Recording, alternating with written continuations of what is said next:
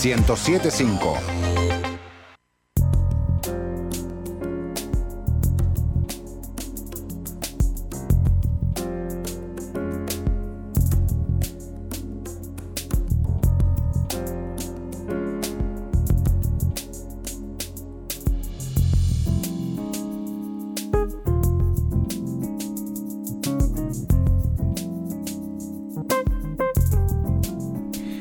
Si miramos teniendo la autorización para hacerlo, estamos dentro de los límites de lo lícito, lo que está permitido, acordado quizá. Ahora, si lo hacemos a escondidas, a hurtadillas, entre las sombras de la noche, bueno, entonces estamos espiando. Y no está bien, ¿verdad?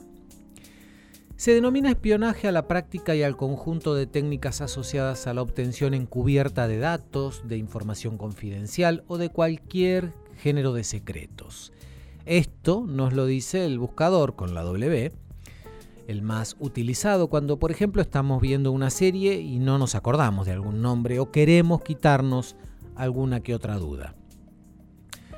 A casi un cuarto de siglo del nuevo milenio, cuando pensamos en espías, especialmente en el caso de algunos números de DNI, indefectiblemente vamos a viajar a los años de la Guerra Fría, esas décadas de tensiones calientes, vaya contradicción, entre la Unión Soviética y Estados Unidos. En algunos segmentos del programa de hoy va a quedar confirmada esa referencia repetida cuando de espionaje se trata. También los hay entre las empresas por aquello de buscar fórmulas secretas o datos escondidos del éxito de la compañía enemiga. Siempre está el riesgo de ser descubiertos, descubiertas, en plena tarea de espiar. Todo un trabajo que requiere preparación, templo destrezas varias que una cosa es observar los movimientos en la casa de enfrente, por ejemplo, cuando miramos por la ventana, por puro aburrimiento nomás, y otra muy distinta es jugarse el pellejo, buscando datos relevantes, caros incluso, ¿por qué no?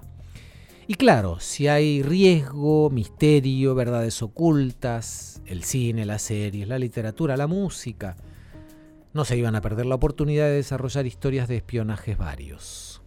¿Con, disimulo o con poca sagacidad? El famoso lo mandás a espiar y mueve la rama. Bueno, por, por algo así como la elegancia o, o, de la manera más burda y evidente, por el ojo de una cerradura o a través de los sofisticados dispositivos con los que la tecnología nos ha facilitado la tarea de andar metiendo las narices donde nadie nos llama. Hay tantas maneras de hacerlo Bienvenidos, mi nombre es Eduardo Espínola, esto es Reunión Recurrente, el tema de este episodio, espías.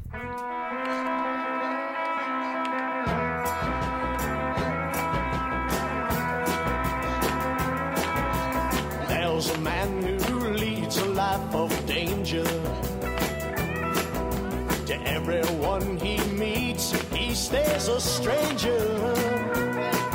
With every move he makes, another chance he takes. Odds are he won't live to see tomorrow.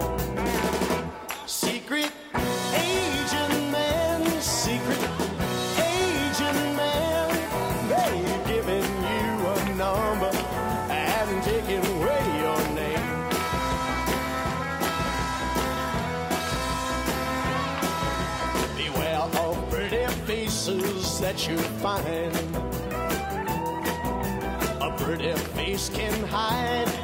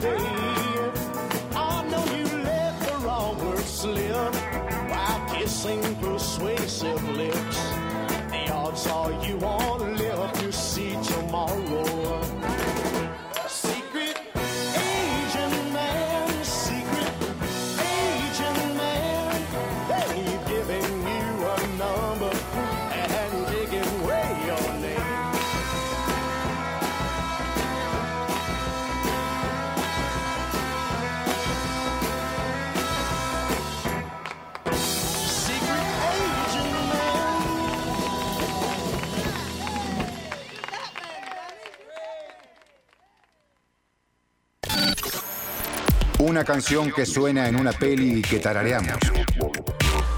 Pero no podemos recordar. Reunión recurrente.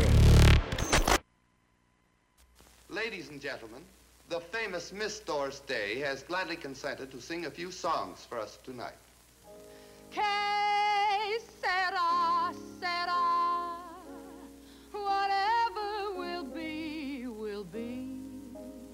The future's not ours to see. Que sera, sera. You're right. That was a gunshot you heard. That was the signal that brought all the trouble out into the open. Y quien habla ahora es James Stewart y antes cantaba Doris Day. Esta película, cuyo tráiler estamos escuchando, película de 1956, es The Man Who Knew Too Much, o Who Knew en realidad, Too Much, el hombre que sabía demasiado, una película de, de Alfred Hitchcock, el enorme Hitchcock que siempre vuelve a reunión recurrente, como no podía ser de otra manera.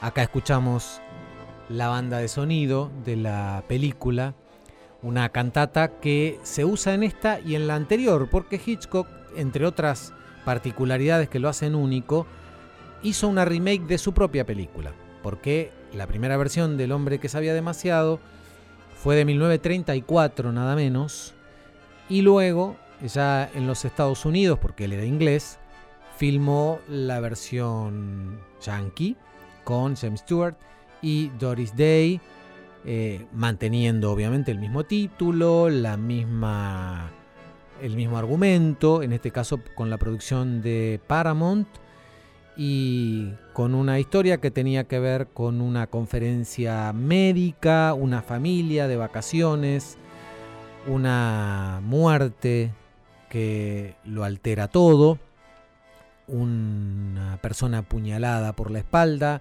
algo que intenta decir y no puede, esa verdad va a estar dando vueltas en toda la película y hay cosas que se mantuvieron, similitudes y diferencias en algunos casos entre una película y otra, entre 1934 y el 56, por ejemplo en la, de 30 y- en la del 34 las familias, la familia de este médico y su esposa eh, y su hijo que vive en esta situación criminal eh, que está asignada también por, eh, por el espionaje.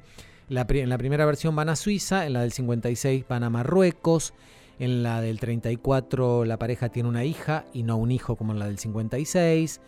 En la del 34 la pareja va a un templo de Londres que pertenece a un culto que adora, que adora al dios Sol, en vez de a una iglesia vagamente cristiana como fue el caso de la de 1956. Pero bueno, lo cierto es que esta, está esta película, El hombre que sabía demasiado, entre esos clásicos que no deben faltar cuando se trata de películas de espías. Y además si había alguien que tenía una mano particular para el misterio, para poder ir contando una historia que nos atrape desde el principio hasta el final, ese, sin lugar a dudas, era, es y seguirá siendo Alfred Hitchcock.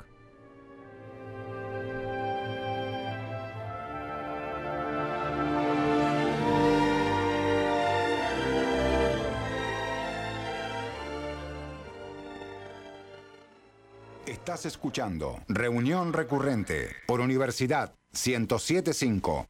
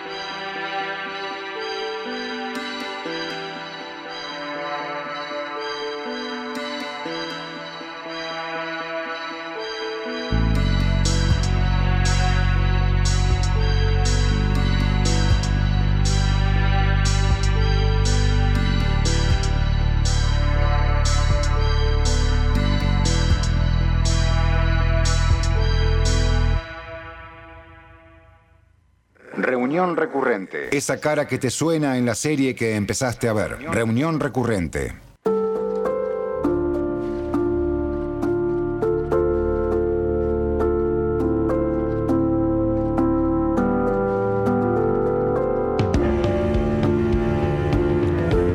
Trece minutos nos separan de las 10 de la noche. Estamos aquí en reunión recurrente en Universidad 1075. El tema del programa de hoy es espías, espionaje y hay un montón de caminos posibles para recorrer cuando se trata de eh, espionajes.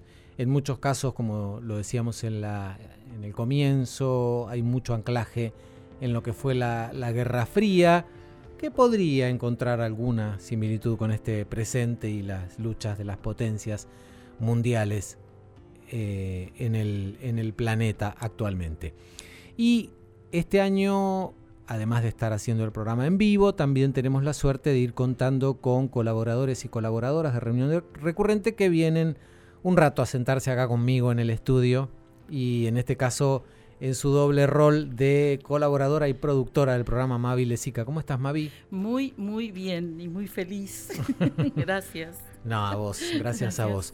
Y bueno, eh, charlando ar- cuando armábamos el programa, este, apareció, lo sugirió Mavi, una producción local, una producción argentina, una película argentina que tiene mucho que ver con una figura Emblemático. emblemática, inolvidable para todo el mundo. este, pero bueno, contanos de qué película se trata. La película es Operación Rosa Rosa. Eh, Operación Rosa Rosa del año 1974, una producción de una eh, bajo la dirección de Leo Fleider y mm, bueno, fotografía de Ricardo Yuni, Rosalino Caterbetti en montaje y una pro- en producción con Oscar Anderle y Em- Emilio Spitz. Ujú.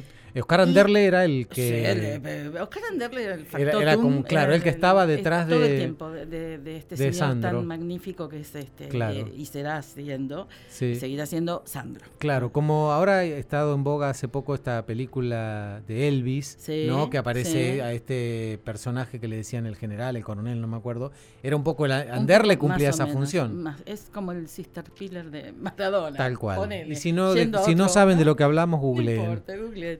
Bueno, eh, sí, este, bueno, en este caso, sí, de este lado del mundo, esta película se hizo con una superproducción. eh, los roles principales estaban a cargo de, de justamente de Sandro, eh, en el papel de Alex Gerard. Ay, qué Impactaban nombre. los nombres, Qué ¿viste? nombre. Laura Bove, que en realidad le quedó Laura, como no, no se esmeraron mucho, ahí el tema era apuntarle a Sandro. Claro. Ricardo Morán, Carlos Muñoz y Luis Tasca en otro, en un coprotagónico tremendo. Sí, con esa Bueno, peluquita. Con esa peluquita divina, el papel de papá André. Eh, bueno, la, la- el argumento de esta película era nada, la típica, ¿no? El, Sandro era un cantante de fama internacional este, y el servicio secreto de su país lo, lo contacta para que se infiltre junto con su novia eh, en una organización malísima, tremenda y diabólica, que estaba a cargo justamente de Papá André, Ajá. que eh, pensaba, este, tenía una, una paratología, una cosa bacteriológica, ¿no? una maquinaria y toda una parafernalia con, que provocaba un paros cardíacos inmediatos y con eso Mm. intentaba eh, ir tomando de a poco lo que se tomar el mundo, ¿no? Viste que esta Sí, cosa sí, nada más si hay algo que hacen los malos es, es querer querer- dominar el mundo, claro. Totalmente, ya tienen todo, tienen el dinero, tienen todo, y bueno, los puede más el poder. Así que, mm, bueno, en esta superproducción, que, que la verdad es que yo la veía y, y la sigo viendo porque en, Volver la dan cada Sí. tres días, Sí, creo. sí, sí. Y yo no me canso de verla porque digo, quería rescatar más que nada, más que el guion y más que los personajes y demás, que son obviamente importantísimos, eh, la inocencia con la que se operaba en ese momento, ¿no? Sí, te iba a decir que dan ternura en algún eh, punto, tal ¿no? cual. Digo, a ver, esto de querer todo, dice, ah, se querían emparentar con, con la serie Yankees, ¿no? Mm. Entonces vos decís, no sé si a- a- hasta qué punto con la serie Yankees, porque también si nos vamos a ver algún, no vamos a, a desglosar ahora, pero si vemos alguna serie Yankee de aquella época, de los fines de los 60, principios de los 70, Mm. digamos que la precariedad Sí. de, los, de los elementos y las, las estrategias y las herramientas que tenían para Sí. hacer este tipo de films era bastante parecida. Sí. Y acá, la verdad que en esta película, como en tantas otras, hemos salido bastante airosos. Sí, de hecho, Operación Eh, Rosa Rosa, si uno la nombra, eh, uno sabe de qué película estamos hablando. Totalmente. Y además, eh, en, en varias notas que le han hecho a, a Laura Bove, ella dice que fue una preparación actoralmente muy fuerte Ajá. a nivel físico para, para encarar estos personajes. Sí, porque había muchas escenas de Había, luchas. mira, eran 105 minutos a pura lucha, artes marciales, automóviles carísimos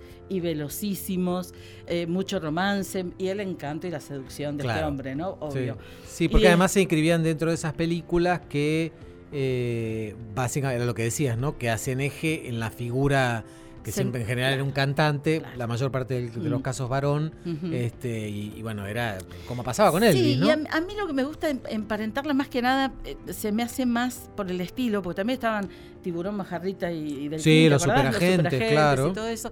Pero más que nada creo que es- tiene más que ver con aquella hermosa serie inglesa que eran Los Vengadores, Claro, Steele y Emma sí, Peel, sí. eh, un, un espía renombrado y una aventurera Sí. que también se pasaban la vida eh, luchando contra el mal mismo, ¿no? Sí, sí. Y todo en ese contexto en el que se vivía, que decíamos, ¿no? En esa eso que dejó la Segunda Guerra Mundial, que fue esa relación tan este, complicada que sigue siendo entre lo que hoy es Rusia, lo que antes era la Unión Soviética, que era más grande igual, y Estados Unidos, digo, y siempre esa cosa de tener que meterse en los entresijos de, de poderosos. Sí, sí, poderosos y malísimos, pero malísimos, malísimos.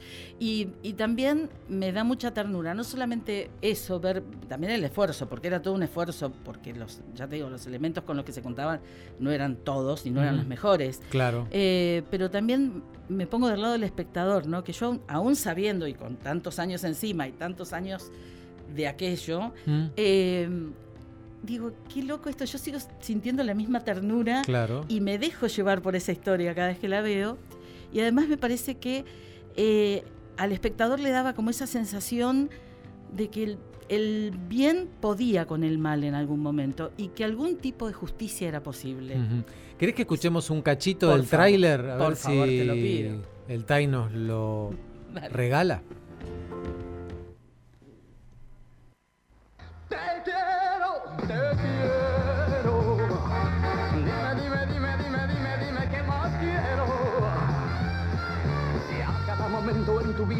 Vivo amores nuevos, al fin comprenderás nuestra única verdad, que es haber nacido para amar.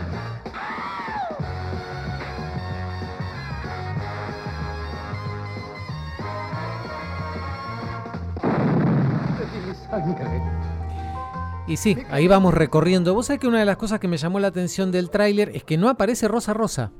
¿No? No aparece la canción. Ah, No. no, no, no aparece, No. porque es muy obvio y está Claro, muy bien. porque bueno, Rosa. Operación Rosa Rosa se sube al éxito, uno de los Ah, tantos éxitos de. Sandro, que era Rosa Rosa. Pero en el tráiler no aparece. Ahí está, ahí tenés la trampa.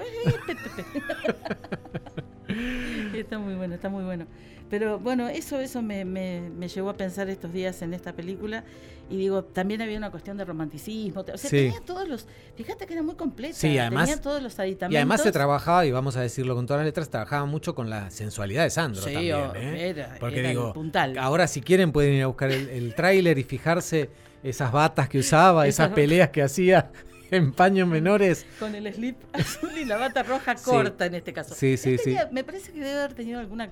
No sé si un fetiche, pero alguna cuestión con la bata roja. Sí, ¿no? Porque la siguió usando Después, mucho. eh, ya de grande, en sus recitales era, era común verlo en su bata. y la rosa, ¿no? La rosa, el whisky, el habano, después, bueno, iba con el, Sí, el sí. carrito ya en las últimas épocas. Pero bueno, pero, digamos que era como un, un sello distintivo Muy en la bien. figura de Sandro.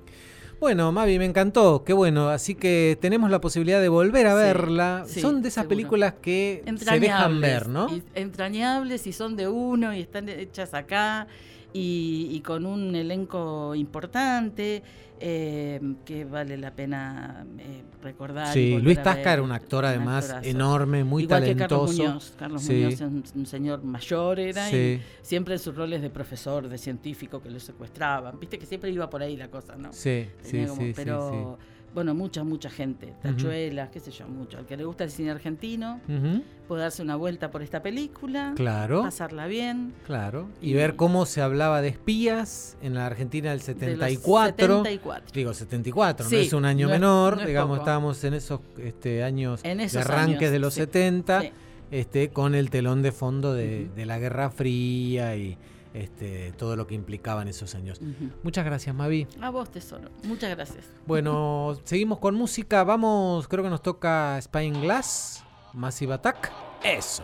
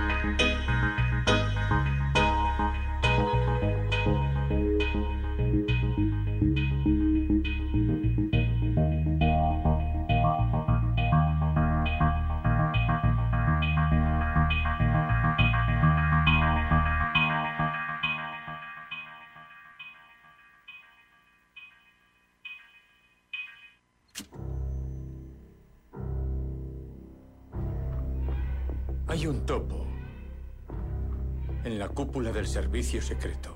El topo, Tinker Tailor Soldier Spy, es una película británica de 2011 dirigida por Thomas Alfredson y protagonizada por Gary Oldman y Colin Firth.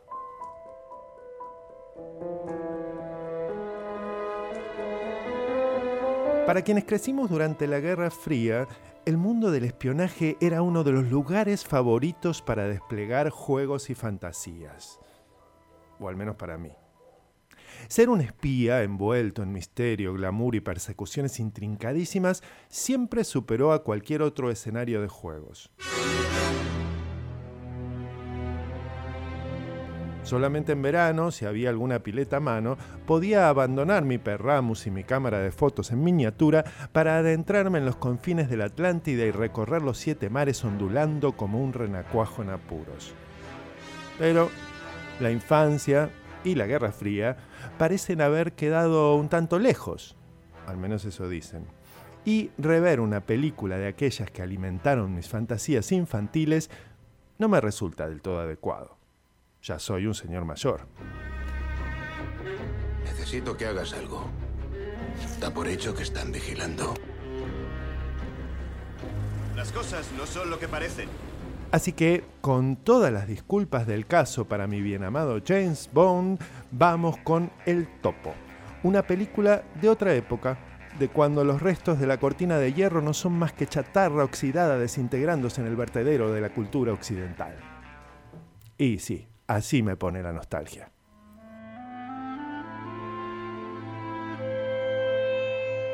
Si intento otra cosa, quizá me aparezca una versión demasiado realista de los espías, una de las partes más sucias de la historia, ejecutando aquello que hasta para los intereses más viles era demasiado para ser hecho a la luz del día. Vamos, sea Hungría, Wisconsin o Buenos Aires, los espías reales dejan bastante mal parado al género humano y esta es una columna de cine, y el cine es magia y fantasía, o al menos eso dicen. Moscú ha infiltrado a un topo. Es uno de cinco hombres. Mató a nuestro hombre en Estambul. Y sin intentar escaparme a bordo de un helicóptero o de una moto acuática, vuelvo a la película. El topo. Traducción tan arbitraria como certera. Cuenta la historia de un grupo de espías que intenta descubrir quién, entre todos ellos, es un doble agente. Doble agente, categoría maravillosa de las pelis de espionaje, en donde todo comienza a confundirse y nosotros, pobres espectadores, creemos habernos perdido en un mare magnum de información cruzada, nombres en claves y... Pero no. Serenidad. Al final, todo encuentra su causa. Todo se ha puesto muy feo. Tú y yo no somos tan diferentes. Esta película, sin embargo, aunque responde a muchísimos de los clichés del género, se hace cargo del paso del tiempo y encara el tema desde un lugar un poco más creíble para quienes ya nos dimos cuenta que no todo es chicas en bikinis y martinis con vodka agitados pero no mezclados. No. Ambos nos pasamos la vida buscando las flaquezas de los demás. Los espías, aquí, son personajes deslucidos y burocráticos que hacen juego con un paisaje de paranoias y represión, que parecen haberse olvidado de incorporar algún color que salga claro de la gama de los marrones y los verdes secos. La verdad, me cuesta admitirlo, pero mis recuerdos sobre aquellos años suelen acercarse bastante más a esas imágenes que a un atardecer en alguna playa de la costa azul. Así que, si quieren una de espías para fantasear con autos veloces, códigos secretos, saltos en paracaídas, no les recomiendo esta película. Pero si quieren una mirada más madura y reflexiva, es una buena elección. Por mi parte, solo me queda subirme al tren rumbo a Budapest, calzarme mis gafas oscuras y advertirles, este mensaje se autodestruirá en 5 segundos. Siempre quise decir eso.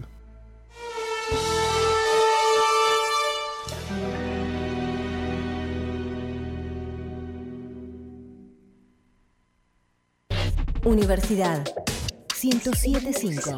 Señal de realidad aumentada. Un nuevo mercado emerge desde el edificio donde funcionó el histórico Bazar X. Baxar Mercado, tu punto de encuentro en la ciudad. Baxar Mercado, calle 51, entre 5 y 6. Nos cruzamos por ahí.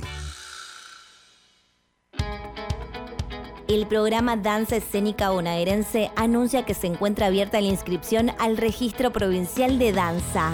La convocatoria está dirigida a compañías, elencos, colectivos y artistas de la danza, en sus diversos géneros y estilos, y que cuenten con obras, coreografías o intervenciones. Del registro saldrán los elegidos para recorrer la provincia a través del Festival Kilómetro Danza. Habrá tiempo para anotarse hasta el 14 de mayo. Los interesados deberán escribir a convocatoriasdanzas.pba.gmail.com. Instituto Cultural. Gobierno de la Provincia de Buenos Aires. Llega la segunda edición de Ser Bonaerense, el concurso de narrativas impulsado por el Instituto Cultural de la Provincia de Buenos Aires. Este año la categoría será ensayo breve y el tema a abordar será identidad bonaerense, desafíos y miradas hacia el futuro. Tenés tiempo hasta el 15 de junio para enviar tu material. Habrá premios para el ganador, el segundo y el tercer lugar. Además se publicará un libro con los trabajos seleccionados. Las obras serán evaluadas por un jurado de lujo integrado por Marta Dillon, Julia Rosenberg y Hernán Brienza. Encontrá las bases, condiciones y premios en www.gba.gov.ar barra cultura o escribiendo a concursosidentidad.ic.gba.gov.ar. Instituto Cultural. Gobierno de la Provincia de Buenos Aires. El colectivo progresivo platense vuelve este año a presentar un clásico de la ciudad, La Plata Prog y Jazz 2023. Más de 14 bandas de La Plata y de todo el país distribuidas en 7 sábados desde el 22 de abril al 8 de julio. 6 de mayo, JR3, Jack Ross Trio y Rotten Apples. 13 de mayo, Modo Tester y Atlanticus. 20 de mayo, Ensamble de Guitarras de La Plata, Machi Madco y Diego Souto. 3 de junio, Yes Stories y Volvox. 24 de junio, Pablo Amarillo y Ave Tierra. 8 de julio, Invernalia y Baalbec. La Plata Prog y Jazz 2023. Calle 23 entre 40 y 41. El Teatro La Comedia de la provincia de Buenos Aires te invita a ver Otelo, el clásico de Shakespeare, con Juan Palomino, un excelentísimo elenco y la dirección de Nicolás Prado.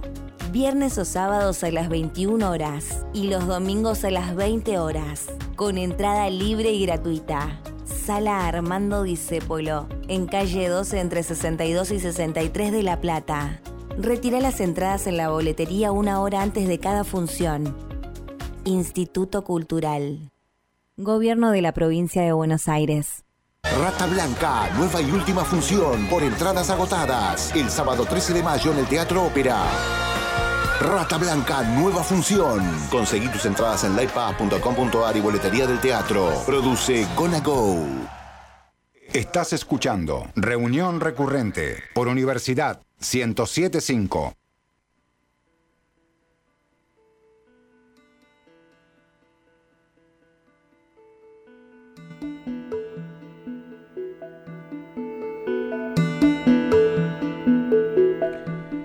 22 minutos para llegar a las 23. Estamos aquí en reunión recurrente en Universidad 1075, en este cuarto episodio de esta tercera temporada de nuestro programa. Este primer mes que estamos cumpliendo hoy en vivo, en directo, aquí desde los estudios, en lo más alto del edificio Sergio Karakachov, aquí en 48, entre 6 y 7.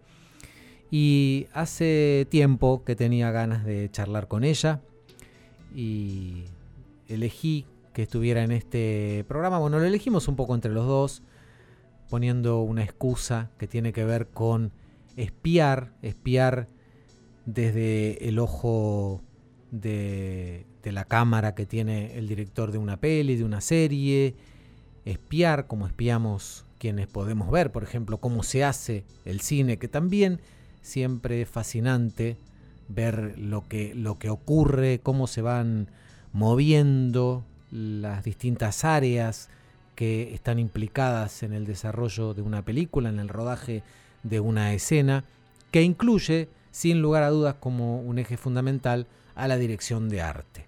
Y precisamente estamos hablando con un nombre muy importante de la dirección de arte que está aquí en La Plata, pero que tiene una proyección internacional. Catalina Oliva, ¿cómo estás? Hola, Edu, ¿cómo estás? ¿Cómo están todos? Muy ¿Todos, bien. todas? Muy bien, muchas gracias. Contentos, contentas de tenerte aquí en reunión recurrente. Ya, bueno, nos conocemos del, del mundo del teatro, del mundo del cine. Este, hemos charlado con su compañero en aquel capítulo en el que hablamos de, de terror. Em, pero bueno, en primer lugar me gustaría que cuentes para quienes no saben qué es la dirección de arte en una película. Vale, vale, les cuento un poco. Eh, bueno, la dirección de arte se ocupa un poco, es un, es un departamento dentro de una película eh, que se ocupa un poco de, de crear como el clima, la atmósfera general, eh, no como de aunar criterios estéticos con los otros departamentos, llevar un poco al, al código visual, no, al lenguaje visual, eh, las ideas que tiene el director, en conjunto con el, con el director, directora, con eh, el director de fotografías, como son como tres cabezas creativas eh, que llevan adelante la estética de una película. Em, y bueno, esa, es- ese trabajo tiene una parte que es un poco teórica y proyectual, eh, que es una parte como más de búsqueda de referencia y ver qué tipo de película no se quiere hacer. Y después tiene toda la parte de trabajo como de campo, de materializar ese- esas referencias y ese trabajo que es como más poético de alguna manera. Y bueno, llevarlo a cabo, que es la otra parte, ¿no? Que, bueno, eh, el- mi rol tiene también como un equipo a cargo, eh, que es como muy importante para, ¿no? Para llegar eh, con a buen puerto, ¿no? Claro. Esa, esas ideas iniciales.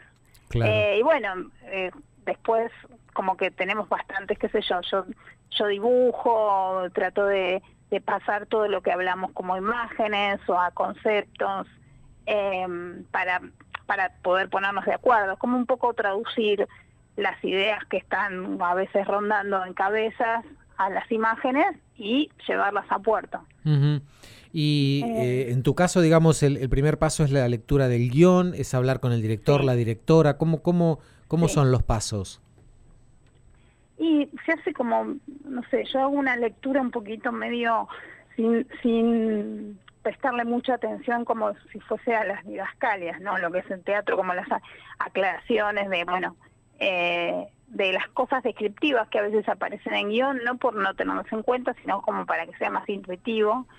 Eh, intento como ver un poco como qué película, como qué tamaño de película, como qué clima, como que sea más, eh, ¿no? Un poco dejarme llevar y que sea esto, como una sensación que me da, em, como ver de qué, de qué habla, tratar como de pensar de, de, de pensar de qué habla, ¿no? La historia. Claro. Em, y después empiezo como a desarmar eso.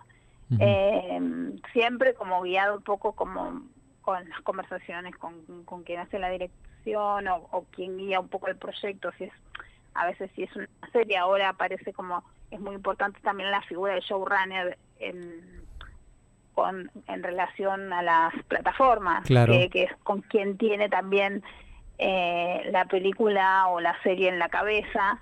Eh, y bueno, que también va como teniendo lineamientos muy importantes, tantos como el director. Viste, se arman como diferentes ahora las películas también Claro. o las series porque a veces son ideas de productoras, ¿viste? Y que entonces el director llega un poco invitado también como llegamos eh, el resto del equipo. Claro. Eh, como que a veces hay hay directores que no, pero hay directores que no están tan presentes, o sea, como su figura, sí presentes en el trabajo, pero no están de autor ya, ¿viste? Como que está un poquito difuminado. Eh. Creo que para mal, pero bueno, como que también ese ese lugar lo ocupa el showrunner, que, que también es una figura importante y está buena la figura, ¿no? Em, es como un supracargo, digamos, ¿no? Es como un cargo que tiene que tener como todo el producto en la cabeza. Claro, es como si fuese un productor ejecutivo. Por ejemplo, en, en- en algunos casos lo hacen los productores ejecutivos. Por ejemplo, acá, eh, qué sé yo, en, en- por ejemplo, cuando hicimos Carmel, la showrunner era Vanessa Ragone, que aparte era la productora ejecutiva, eh, la, la que ideó un poco el proyecto. eh, Recordemos después, que Carmel es el- la, la, mm, serie, la película, ¿no? De Serie, serie, claro, serie, serie sobre el caso sí. de María Marta García Belsunce. Claro, entonces son figuras muy importantes eh, que tienen como, como los lineamientos y qué, qué tipo de, de, de película o de mm, no de trabajo audiovisual es el que estamos haciendo. Está, está bueno porque como que sentís como la guía, ¿no? Claro. Eh, pero bueno, son como caminos diferentes para llegar a, a veces a, a, a resolver, ¿no? Los Ajá. trabajos. Claro. Veía, bueno, este, has trabajado y seguís trabajando en un montón de producciones muy disímiles unas de otras. Veía La Obra Secreta, Kryptonita, Sudor Sí. Frío. Y también veía El Fotógrafo y El Cartero, eh, El Crimen Sí. de Cabezas. Eh, ¿Qué Sí. diferencia hay eh, cuando hay que hacer la dirección de arte de una ficción que cuando tiene que ser un documental? Mira, em, yo creo que más, o sea, tengo, yo creo que es, eh, en los dos casos hay una parte creativa muy importante. Eh, uno piensa que a veces un documental tiene quizás, bueno, eh, a no ser que tenga recreaciones, como que no, no debería tener el trabajo de un director de arte o, o no es tan importante a veces o no se lo toma como tan importante, pero creo que el lineamiento estético está de cualquier manera, sea para documental o para una película de ficción. Eh, a mí me está pasando que con el documental tiene una parte em, real, ¿no? De contar un hecho real, que tiene una parte como, como de la ética, de lo que uno cuenta, que no hay una parte que no se puede inventar. Sí, sí, sí son recreaciones y están en el tono de la recreación y todos entendemos que eso es mentira y que es una idea o, o algo que uno quiere dar una sensación eh, de una situación que pensamos que puede haber pasado, ¿no? A no ser Ujú. que sea una realidad, como por ejemplo en el caso de Cabezas que sí sabemos de qué manera no fue el crimen de él Sí. que fue atroz y que Sí. no que sí sí sabemos esa reconstrucción pero hay casos que tienen como un final más abierto y que hay que ser respetuoso también con cómo uno cuenta entonces eh, o sea la, la creatividad está en poder eh, encontrar las maneras de, de contar esas versiones sin faltar como a la verdad o a las verdades que están ya, no sé, propuestas en un juicio o, o por la querella o lo que sea. Eh, pero y, y tiene como otros otros recursos por ahí el documental. Eh, nosotros como que le decimos como, por ejemplo, tenemos las entrevistas, los recursos visuales que son como cosas más abstractas que no siempre son eh, que también pasan las películas de ficción, ¿no? Que no siempre cuando está pasando están eh, dos personajes hablando, estamos mirando al que está hablando, por ahí estamos viendo el mar mientras sucede un diálogo, qué sé yo. Pero en el documental, como tenemos bastantes voces en off a veces, viste, o cosas que contar, es muy como de, de ver cómo te cuento la historia, lo- mm, generamos recursos con objetos, con utilería, con movimientos de, de alguna utilería, qué sé yo, una fotocopiadora o una máquina de escribir, cosas que, que bueno, que generan eh, algo de, de esa imagen que después va a ser utilizada para eso, para poner una voz en off o, o una entrevista que no tiene imagen. Eh, entonces, bueno, son, son diferentes, pero en realidad eh, son como herramientas diferentes, pero para mí, en, en- de fondo, eh, las trabajo como de la misma manera. Última pregunta. Quería saber, digamos, en qué, en qué punto estás, en qué estás trabajando ahora, si se puede contar alguna producción en la que estés trabajando, cómo, cómo viene tu trabajo en este tiempo. Sí, eh, no, no firmé confidencialidad, pero no, no lo querría decir. Listo. Ahí dando vuelta por los medios, pero es una mm, es una serie, Ajá. de miniserie, Sí. de dos capítulos, con la misma gente, eh, con el mismo director en realidad, eh, y se repite también la directora de foto y la guionista en el caso de Cabezas. Em, otra miniserie que es un documental también, eh, es también True Crime, eh, así que muy enganchada con el tema. Muy bien. Y bueno, Ahí creo que te perdimos un poquito. No sé si vos me estás escuchando. Eh, ¿ahí me escuchás? Ahora sí, acá, a- ahora sí, ahora sí te recuperamos. Sí, decías, entonces Ah, entusiasmada con esta producción este, sí. misteriosa que nos enteraremos Sí. pronto o qué, qué fechas hay. Sí, sí, es, es algo que empieza medio mm, ya a rodarse, o sea, en 15 días estamos ahí definiendo la, la fecha de la primera entrevista eh, y supuestamente está para mm, noviembre, o sea que es medio rápido todo. Ah, sí, sí, se van a enterar. Enseguida se va, seguro se publica, así que... Estaremos, Eh. estaremos atentas y atentos para descubrir ese, Sí. ese misterio de la nueva producción. Catalina, Sí, te agradecemos un montón estos Gracias, minutos con, con este reunión recurrente y bueno, lo mejor Gracias. para ustedes.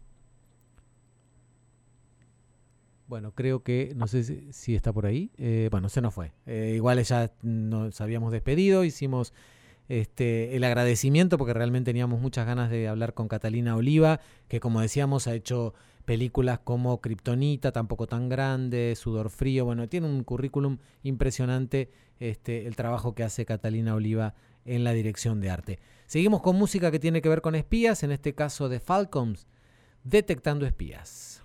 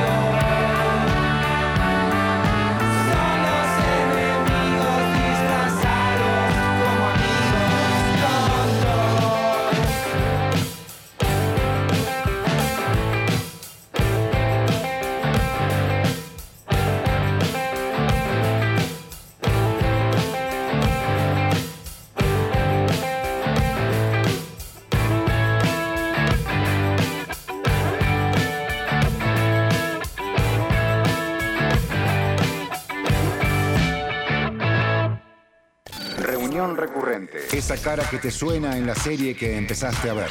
Reunión, Reunión recurrente.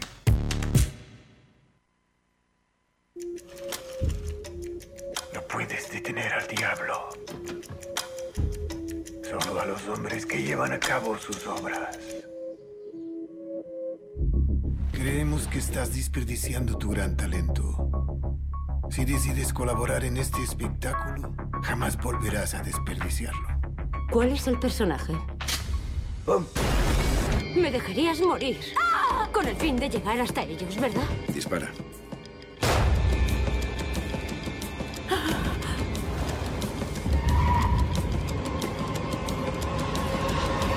No confundas la ficción con la realidad. Es muy peligroso.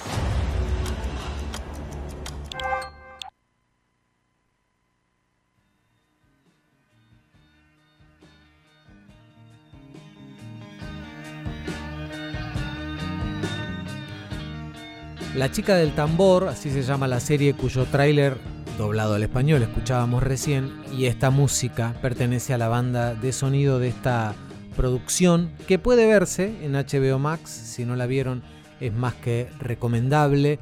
The Little Drummer Girl es una novela del escritor británico John Le Carré, de quien ya hemos hablado en el segmento de Cococho Abatangelo sobre el topo.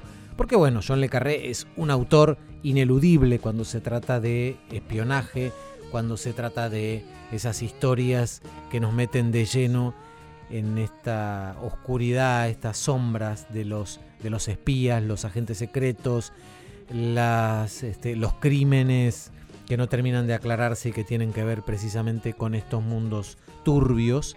Él además conocía mucho porque de hecho este, en, el mundo del espionaje había trabajado en primera persona, con lo cual podía hablar muy bien. John Le Carré, de hecho, no es un hombre, es un nombre artístico del, del escritor. Y esta serie, La chica del tambor, es una producción que se rodó en 2018, que tiene entre otros la coproducción de la BBC de Londres, que tuvo una primera adaptación cinematográfica con Diane Keaton y Klaus Kinski, así se dice, nada menos un dúo impresionante y que después se tradujo a esta serie en la que la historia gira alrededor de una joven actriz que se engancha sentimentalmente con un agente de la inteligencia israelí, que se va a sumergir en un mundo muy difícil, turbio, donde tiene que usar esas dotes como actriz, pero también poner en riesgo su vida.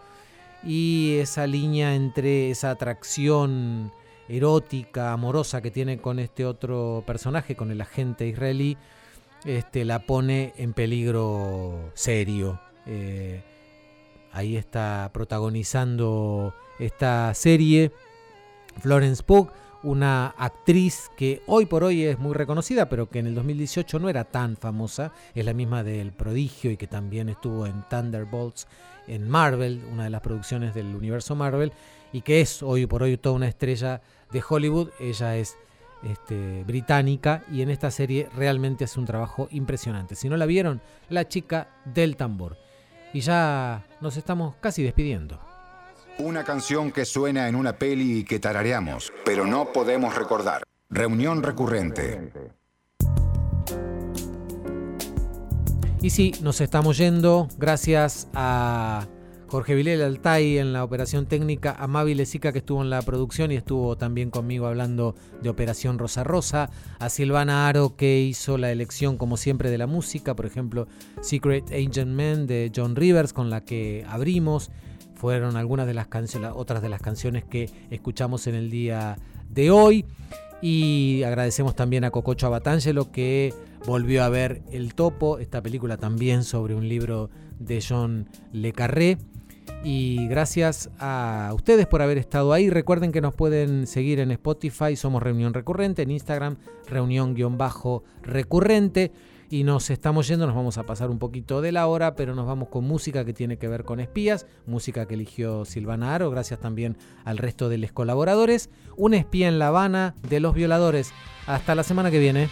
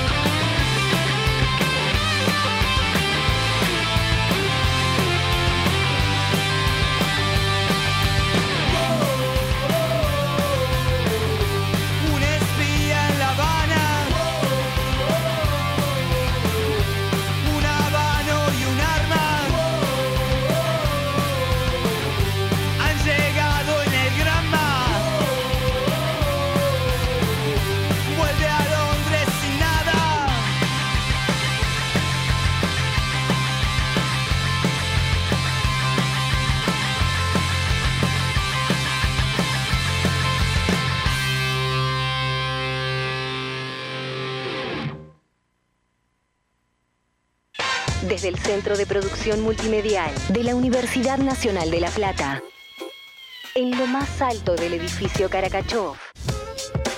Universidad 1075. Resignificando lo simbólico. Biografías, ensayos, memorias, diarios de viajes. Los libros de música.